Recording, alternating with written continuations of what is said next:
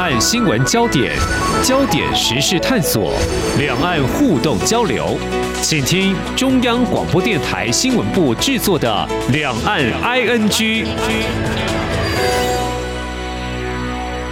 听众朋友，你好，我是黄丽杰，欢迎收听两岸 ING。我们说人吃五谷杂粮，谁不生病啊？得求诊看医生了。那么，起这三年来啊，COVID-19 的疫情也让目前还在对抗 Omicron 这病毒哦，利用视讯看诊在台湾是啊相当常见的哦。我们谈到这个是远距医疗的一部分，其实台湾早就已经运用在像是长期照护啦，还有国际医疗以及两岸的一些医学或医疗方面的交流。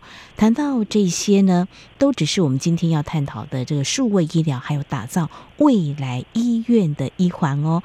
由于谈到这疫情，似乎也加速催化这科技元素的这个医疗形式。我们在今天特别邀请对这块领域有长时间观察跟了解的《财讯双周刊》总主笔刘轩彤来为我们解析台湾有先进的医疗技术，目前台湾的发展情况如何呢？为什么会有这个官员坦言哦？其实，在过程当中的速度还是不够快，到底卡在哪个环节？未来市场的一个前瞻性呢，应该是会让人乐观的。那么有哪些被打通了呢？我们欢迎总主笔，你好。呃，主持人好，听众朋友大家好。好，你们在这一期最新的探讨的主题当中，有提到数位医疗，还有未来医院哦。嗯，还特别点出一个时间点，就看到二零二二年，就是过去的这一年，是台湾医疗数位化的元年。听众朋友可能会纳闷，刚刚不是提了很多我们在医疗的先进技术啦，还有数位化，台湾都是很厉害的。那为什么会把去年定为是一个元年？到底看到哪些现象，或说我们有些相关立法推动是加速这个医疗数位化的推动的吗？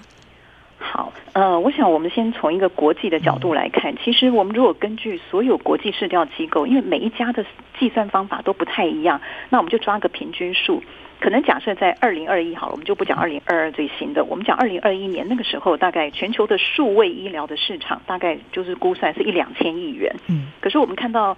呃，至少行政院的那个报告认为，二零二一年我们台湾的数位医疗的营业额大概是十五亿美元上下，就是它的比重其实很低的。嗯，那就会让我们觉得说匪夷所思。我们一直觉得我们台湾医疗这么棒，科技这么棒，可是好像其实以数位医疗这四个字来说，在国际间它的比重是很低的。我们就那时候就会觉得说比较奇怪。其实你把它探讨以后就不会很奇怪了。那为什么我们讲二零二二年哦是一个元年？因为之前我们营业额这么低。其实很大一个问题是卡在法规上面。嗯，其实所谓的数位医疗，就像我们的企业的数位转型是一样的。嗯哼，它是一个漫长的过程。那很多步骤其实都差不多，只是说医疗它牵涉到人命。嗯，人命的话就有很多法规的限制。是。那再就是说，呃，医院，我们台湾的医院过去我们的印象中，它好像就是。你必须给我做道德就对了，就是做道德为主。我们的医院是财团法人，不像国外的医院可以上市，可以到处投资什么。我们的医院被限制的很多，所以医院它就框在健保下面，钱也不好赚，它又不能做很多的事情，所以医院永远就好像被框在健保的那个给付那个框框下面。那二零二二年，很多业界都会把它当成数位医疗的元年，台湾的部分啊，就是大概有几个法规把这个医院紧箍咒给拿开了。我们倒是要来了解有哪些法规，对，它不见得说是一个很完善，或者说真的大开门，可是它至少是一个开始。那这开始我们就可以把它称作元年。那第一个就是说，其实去年都已经讲了很久，一个叫《生技医药产业发展条例》，过去呢我们叫做《生技新药产业发展条例》，二零二二年才把它改成叫医药，就是说过去我们二十年可能都是发展新药，所以我们怎么讲都讲到新药的研发，什么药华药啊，什么等等。可是他今年开始，他把这个条例改成生技医药产业，他纳入了精准医疗，还有什么 CDMO，就是委托制造。但是我们都忘了，还有一个叫数位医疗，他也纳入了。他就是把新的东西纳进来。那纳进来有什么重点？就是他纳入奖励的范围，不管是你筹资啊，或者是人员啊、人才培训什么，他会有奖励。所以这个东西第一个会让资通讯跟生技业愿意跨入数位医疗，这是一个大门。嗯，那第二个法规比较重要，就是二零二二年七月十八号的时候，一个新的电子病历的制作及管理办法就出来了，它修订案。嗯，我们应该讲电子病历，其实在早年呃政府希望无纸化的时候就已经开始。最早期哦，台湾的那个病历大家都可能忘记，就是说我们一定要有纸本，医生一定要写下纸本，纸本才算。嗯，所以那时候后来为了要无纸化，他就设了一个电子病历。电子病历合法以后，那就是医院可以用电子。嗯、可是那个时候他的法规呢不是很完善，他就觉得每个医院去掌控这件事情，他并没有流通哦。嗯、那你医院掌控的话，就变成说每家医院的格式也不一样。嗯，你格式一不一样，大家就很难读。然后那时候还有什么影像法等等哦，那我们要讲一个就是数位医疗，你要有数位科技要进来，可是你厂商就不太能碰到这些数据，因为每个医院去掌握的、把持着，然后格式又不一样，你你如果科技厂商希望来整合这些东西，你很难很难。好，所以呢，这一次的修订案，二零二二年七月这个修订案，就是允许医院用所谓的云端服务来处理电子病历资料。嗯，所谓的这个使用云端服务，就是你可以用第三方机构的这些云端的服务来处理。那这些第三方机构就会帮助你去把这些东西尽量开始结构化。那我们就可以互相的取用，呃，医院的资讯可以输出，科技厂也比较好接触到这些资讯。嗯，那这个东西我们把它叫做解决远距医疗第一道关卡。我想之前卫福部的常务次长石崇良常常讲哦，嗯，对，他说如果这些法律没有开，就像一台平缓的高速公路上，你骑着脚踏车，你 很慢。那你看远距医疗第一道关卡，我们从台湾大概二零二一年五月疫情最严谨，到二零二二年十一月十七号，大概有五百八十七万人去接受了远距医疗，嗯，大家已经有这种感觉。可是呢，你会发觉说，你从挂号。到看诊到领药，它不能一气呵成，你还是要去外面去领，然后你的预约还要，呃，你的亲友去那边挂号，它就是因为有些东西卡住了。那你这个对电子病历，如果将来可以格式化、结构化的话，又可以到云端，这些东西就更容易流通，那就更容易处理。是，所以它对远距医疗也是一个帮助。已经有两个法规，呃，已经松绑了，或是纳入比较新的，就是能够打通数位医疗。好，第三个法规是第三个法规，我们照时间顺序来讲是二零二二年十二月，就是医疗法三十五条的修正案，它上路了，生效。嗯嗯，这个修正案，我想不用讲太复杂。它最重要一点就是放宽民间医院，就是不是公立医院啊，不是像什么荣总那些民间医院，它投资单一公司以前只准百分之二十，就是我占有这家公司的比例大概百分之二十，我现在放宽了。那这个东西其实很大的意义就是我刚刚讲，医院被绑得死死的。那现在呢，如果说医院以前他会觉得说，尤其我们要设海外医院，现在政府一直要新南向，你要到海外医院的话，你如果没有掌握到。百分之五十或五十一，你会觉得我为什么要花这个力气？嗯哼，那你以前的投资可能限制百分之二十，所以这其实就是开一个你可以海外布局。第二个就是说，你对医院来讲，它可以放宽。其实医生有很多医生科学家，他的技术很强，他会有一些第一线实战的研发的脑子，他会有一些技术。嗯，可是呢，他以前就觉得我这些技术作家，我再怎么样，可能医院就是百分之二十。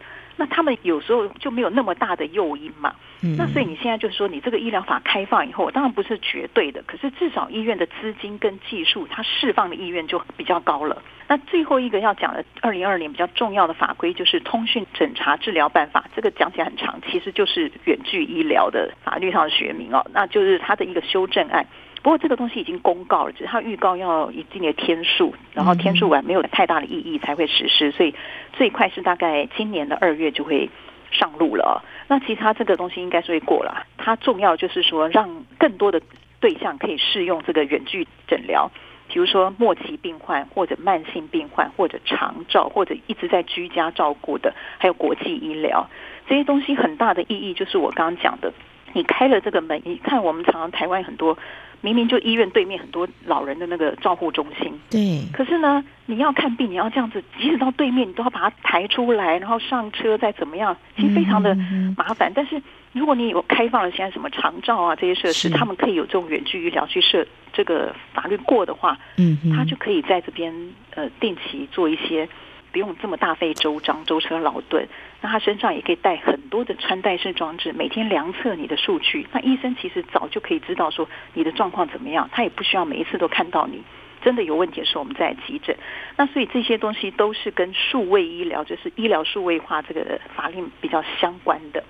嗯嗯、呃，其实总主笔提到这个，我真的很有感触哦。呃，像我们家也有长辈哦，就是卧床嘛，他必须要去回诊，真的是大费周章，真的是家人必须要有两个人。没错，我们我我也碰过这种，就像。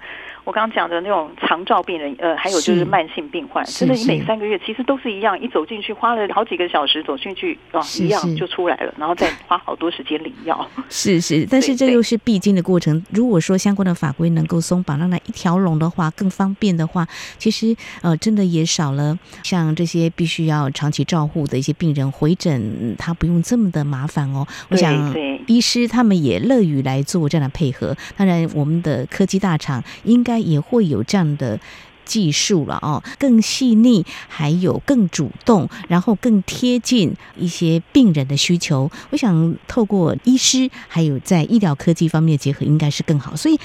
在去年就是啊，有这个三大法规，还有第四个应该是没有什么问题会通过，所以就打通了，就放宽一些限制，包括啊投资的限制，医院是更加灵活。不过，其实总监你刚刚有提到一个哦，我们的呃医疗院所很多都是所谓做道德，就是财团法人，所以在这个部分的话，相关的法规都已经做了一些修改，呃，可以去投资。呃，应该是说放宽它的。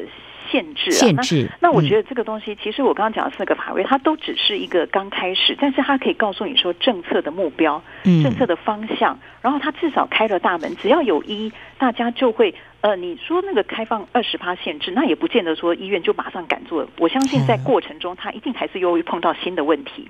可是至少说，我们台湾已经开始可以接受说，医院要去做这样开源的事情。然后医院只要一出去，我们永远要记得，医院是所有临床你发现问题的起点，在医院。你最后很多的医疗器材或者是数位服务也是要卖到医院，它是最初的起点，是最后的通路。嗯，那如果医院能够更灵活，我觉得这个开放它主要是说让医院能够更灵活。那灵活以后。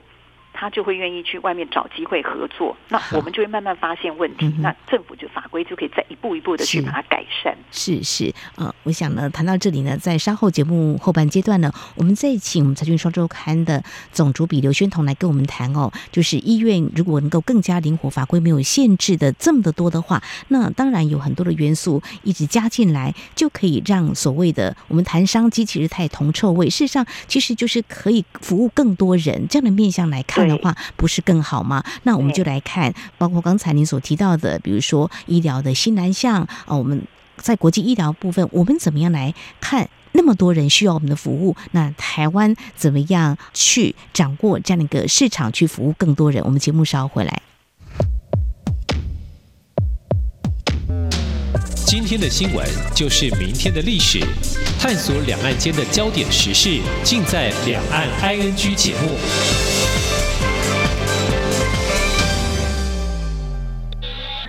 这里是中央广播电台台湾之音。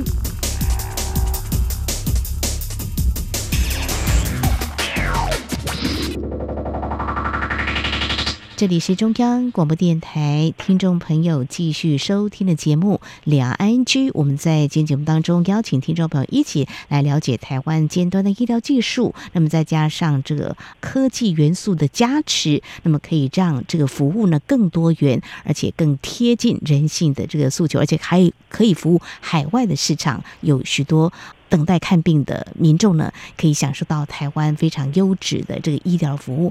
好，总主笔，我们就来谈我们的一些法规松绑之后，我们就跨足到海外嘛。我们就来看，你刚刚有提到，就是在新南向这个部分的话，我们。大概是在二零一八年就开始有跨出去的这个步伐，对不对？那到底现在的情况怎么样？我们看到有些医疗院所做的就是一些国际医疗，但是我想他们可能想的可以做的，在政府允许的范围之内，可能会看得更多。这个部分就你们的观察跟采访了解，大概采取什么样的方式来进军新南向国家呢？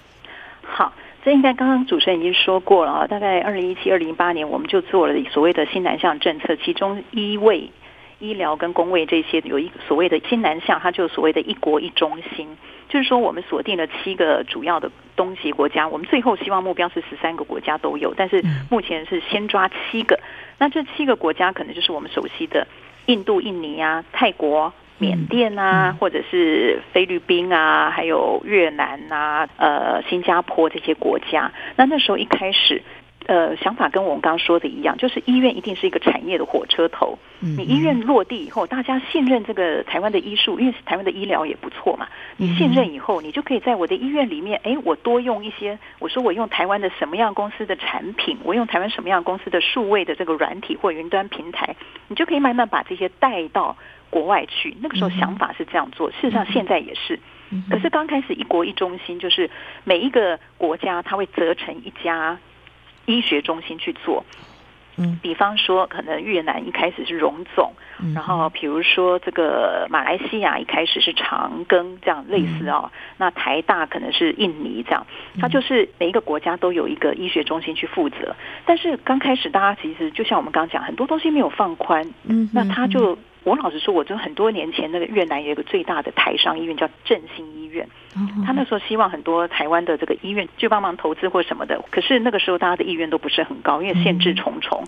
好，所以后来呢，他们就自己建好了。后来我们的台湾的一国一中心这些医院的医疗中心去了以后，他没有办法做什么事，他们就是行礼如仪。那刚好又碰到疫情，等他稍微熟悉一点，碰到疫情。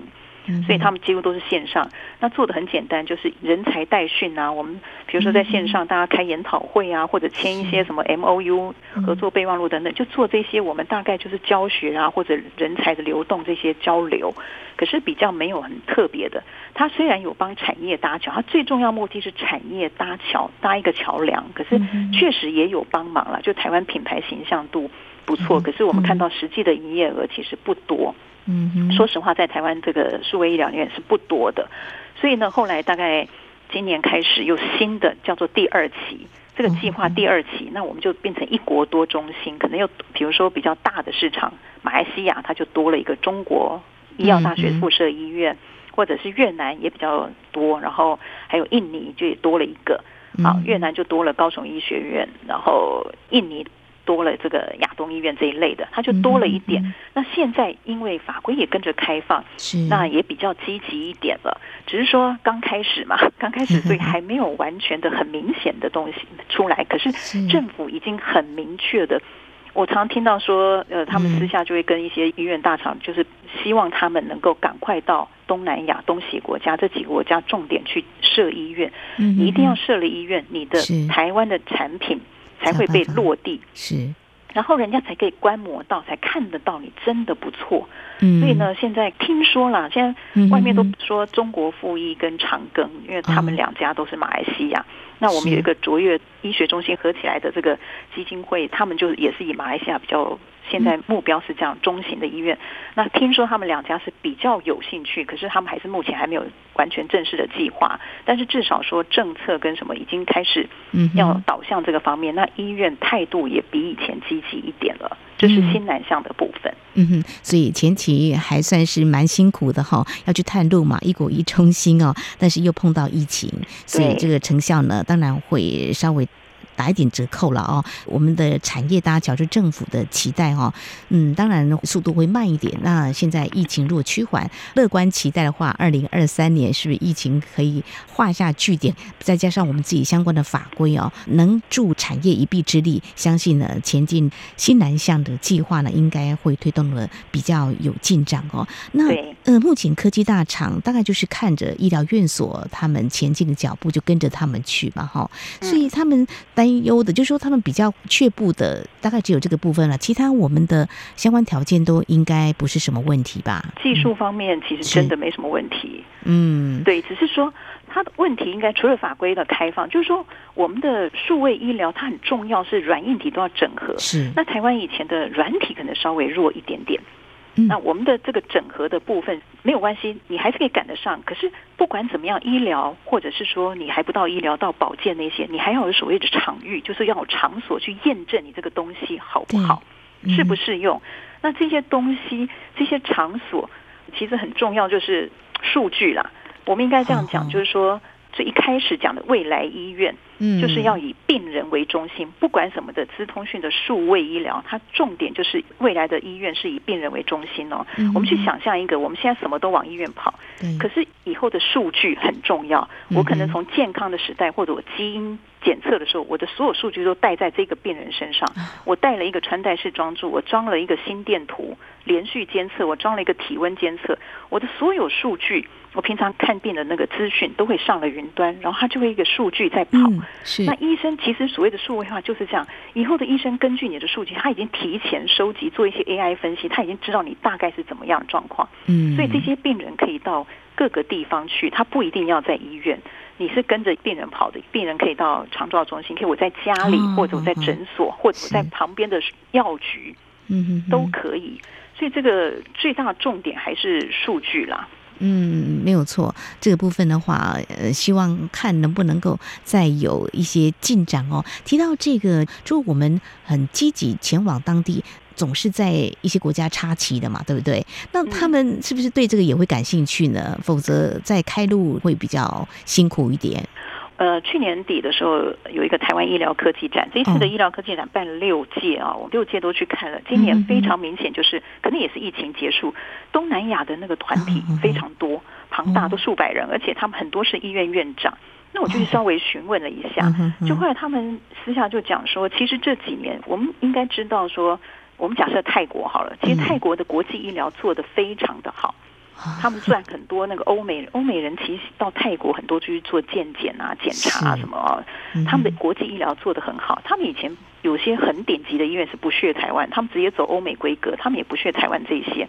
可是呢，这一次他们也都来了。那他们私下讲就是说，他们本来都是很好赚的哦，他们以前觉得也蛮好赚钱的，就国际医疗。可是疫情的时候，他们就发现说，原来医院没有那么好赚。嗯嗯，因为还是要有差异化，他们就觉得说，哎，也看一看，哎，这个数位医疗开始很重要了。因为数位医疗它不但可以让你的诊断效率很高，嗯，而且它如果运用的好的话，是可以降低成本。嗯哼哼哼，然后你的运用好，流程管理好，医护也没那么血汗。嗯哼，就是医护人员没有那么血汗哦，所以他就会想说，哎，这个数位医疗好像真的可以让我们差异化，可以分出那个层次。所以呢，他们就想到说，哎，台湾真的还不错。所以就这一次的那个医疗展，就非常的认真来台湾组团来台湾，然后看。那科技大厂也说，他们确实都很认真的在看这些东西。那看能不能跟医院或科技大厂合作？当然目前还没有听说怎么具体的，可是至少这样的。形象，我们努力了那么久，嗯，这个形象已经开始打出去了，大概是这样。好，我想市场还是可以乐观来期待啊，特别是我们的科技大厂哦，我们现在技术都不是问题，而且在东南亚、在西南向，我们也有一个差异化的策略在走哦。那现在科技大厂他们可以做的是什么呢？就是说，呃，如果想要在抢时间，速度够快的话，他们是不是也做好了一些准备？比如说是单枪匹马过去吗？或是怎么样的联手呢？是会加速这样子的一个速度的。好，刚才我们讲到，就是未来医院最重要一个是你的数据一定要累积，因为以后的病人跟着就是你的数据。那怎么样拿到数据？这个很重要。嗯还有就是第二个，是你数据跟你的产品怎么样在医院验证？那刚刚我们讲，已经医院部分已经开始乐意跟这个科技厂合作了，这一部分我觉得已经是往好的方向走。嗯，那再就是数据的收集，那数据的收集可能这就会牵涉到很多以后的合纵连横会非常多。台湾现在还在刚开始，因为之前限制嘛。嗯，那可是数据，我举个例子好了，比如说像我一个晋宏。呃，他是上市公司哦，它就做那个数位无关镜，它一个手持就是手持的小小的一个，你只要把那个换掉，它可以换一个镜头，就变成测量你的呃，检查你的耳朵、眼睛或者鼻子或者是喉咙啊什么这些啊，还有皮肤，它这个五官镜呢，它已经卖得很好了。那它这个就可以数位的话，就可以无线又可以有数据。那其实它就跟很多台湾的这些科技大厂，他们比如说远距医疗一些医疗车。一个箱子里面可能里面就装了这个，那大家就是互相以后这种合作，这个只是一个小小的例子，嗯，就大家会跟穿戴式装置啊，或者这些合起来会检查，把这个数据连起来，那我们才可以做成一个比较好的一个服务。那当然，这个商业模式目前台湾还没有很明显，国际间也不一定。那所以它这个东西就是一直在前进中，所以我们可以看到说，国际科技大厂哦，我说的是科技，不是医药大厂。国际科技大厂跟我们台湾的科技大厂是一样的，他们也是一直在想办法。那他们是很直接，钱多就靠了并购，因为我们知道没有一家公司可以把这些事情做好，但是科技大厂可以集软体、硬体跟服务，它比较容易集这个数据的大成。那我们就举个例子，比如说。二零二一年好了，我们知道的甲骨文哦，全世界的第二大软体厂，它用两百八十亿美元他去收购一家电子便利公司，电子便利就是我们刚刚讲的啊、哦，他去收购两百八十亿美元去收购，他其实就是要往这个方向走。那今年其实微软大家都知道，他提出一百九十七亿美元，他要收购的一家叫 AI 语音还有图像的辨识的公司，这听起来有点复杂，但是其实他已经明定，就是说，他说他希望能够加速。他在医疗保健业的这个云端的战略，那其实医疗保健业云端战略包括就是我们刚刚讲的数据这些，你的 AI 去判读很多的你得到的影像或者语音，它很快可以判读，帮助医生判读诊断这些等等。那我们再讲亚马逊好了，亚马逊这几年它是电商龙头嘛，这几年它已经诟病很多医院方面的，那他今年又说了，他用三十九亿美元去购并一家诊所的医疗网络，他也是先把下面的。诊所这些医生什么都给你把握住，他们的诊所就是所谓的初级医疗，嗯嗯，以后远距医疗就很方便。他把这些医疗的人员先把握住，然后他要做的也是线上线下整合服务，到最后还是数据，还是所有的以病患为中心的服务。嗯嗯，对，这个数据的掌握呢是非常重要的。所以，当我们看异业的结合或诟病，一时之间看不太懂他们到底在做些什么。那事实上呢，其实他们早就有前瞻性的眼光哦，就是说把一些都纳为己有，才能够整合出来软硬体的结合，才能够拿下呢他们所要抢食的一块市场。今天我们谈的是数位医疗未来医院。那么在台湾还有在海外呢，呃，我们的科技大厂。已经瞄准了一些标的啊，还好我们的法规啊，在过去这一年呢，有蛮多的松绑，那么也让这样的一个进程呢有加速的机会哦。好，我们在今天非常谢谢财讯双周刊总主笔刘轩彤带我们了解呢台湾尖端的医疗技术，那么再加上医疗科技的加持，那么展望未来市场是大有可为的哦。当然还有一些可能还是要去面对、去突破一些关卡，比如说如果我们真的软硬体结合的话。商业模式到底是什么呢？那么还有哪些呢？必须面对的一些问题或挑战呢？我想这是在业界呢会针对这些问题解决。我们也持续来观察。非常谢谢刘宣彤总主笔今天非常专业的观察解析，谢谢您，谢谢，谢谢您，谢谢主持人，谢谢听众朋友。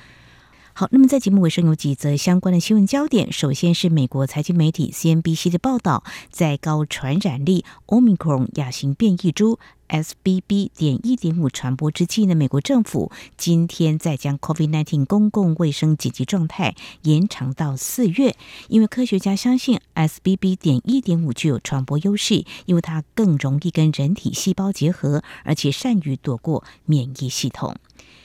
另外呢，世界卫生组织 WHO 今天重申需要中国分享更多 COVID-19 疫情数据，并且称赞美国在对抗 Omicron 亚型变异株 SBB. 点一点五方面极其透明。中国疫情真实数据不透明，世界卫生组织官员更指出，中国严重低报了死亡人数。不过，中国国家卫健委疫情应对处置工作领导小组专家组组长梁万年向媒体表示，目前没有必要追究每个病例死因。大流行期间，重点任务应该是救治。他说，当前重点对全球来说都是要度过大流行，度过新冠是一个全球关注的公共卫生事件。回过头来再研究这种死亡到底是怎么一个归类。他在谈到关于新冠病毒死亡归类时说：“全球形成共识最好，如果不能够形成共识，各个国家根据自己的情况来做归类。”谈到中国去年十二月突然大幅松绑防疫，疫情急剧升温，封闭管理的养老院恐怕也都失守。因为根据中国新闻周刊采访了多地的养老院负责人，揭露了养老院在防疫大松绑之后，如何变成孤独的战场，以及面对的困境。报道当中指出，多名养老机构从业者提到。去年十二月上旬，养老院都曾出现缺药、没有抗原、一二零也打不通、救治通道不畅等等情况。一位养老行业从业者形容，养老院其实是成为孤岛的。有从业人员提到，一家养老院院长曾经哭着打电话给他说，院内一位老人要紧急就医，但是拨打了一二零，得知前面排了将近有一百人。我想，除中国大陆疫情以及新的变异株是否会对人类健康造成更大威胁，都是值得持续关注的。那么以上呢就是今天两岸居节目，非常感谢听众朋友您的收听，华丽姐祝福您，我们下次同时间空中再会。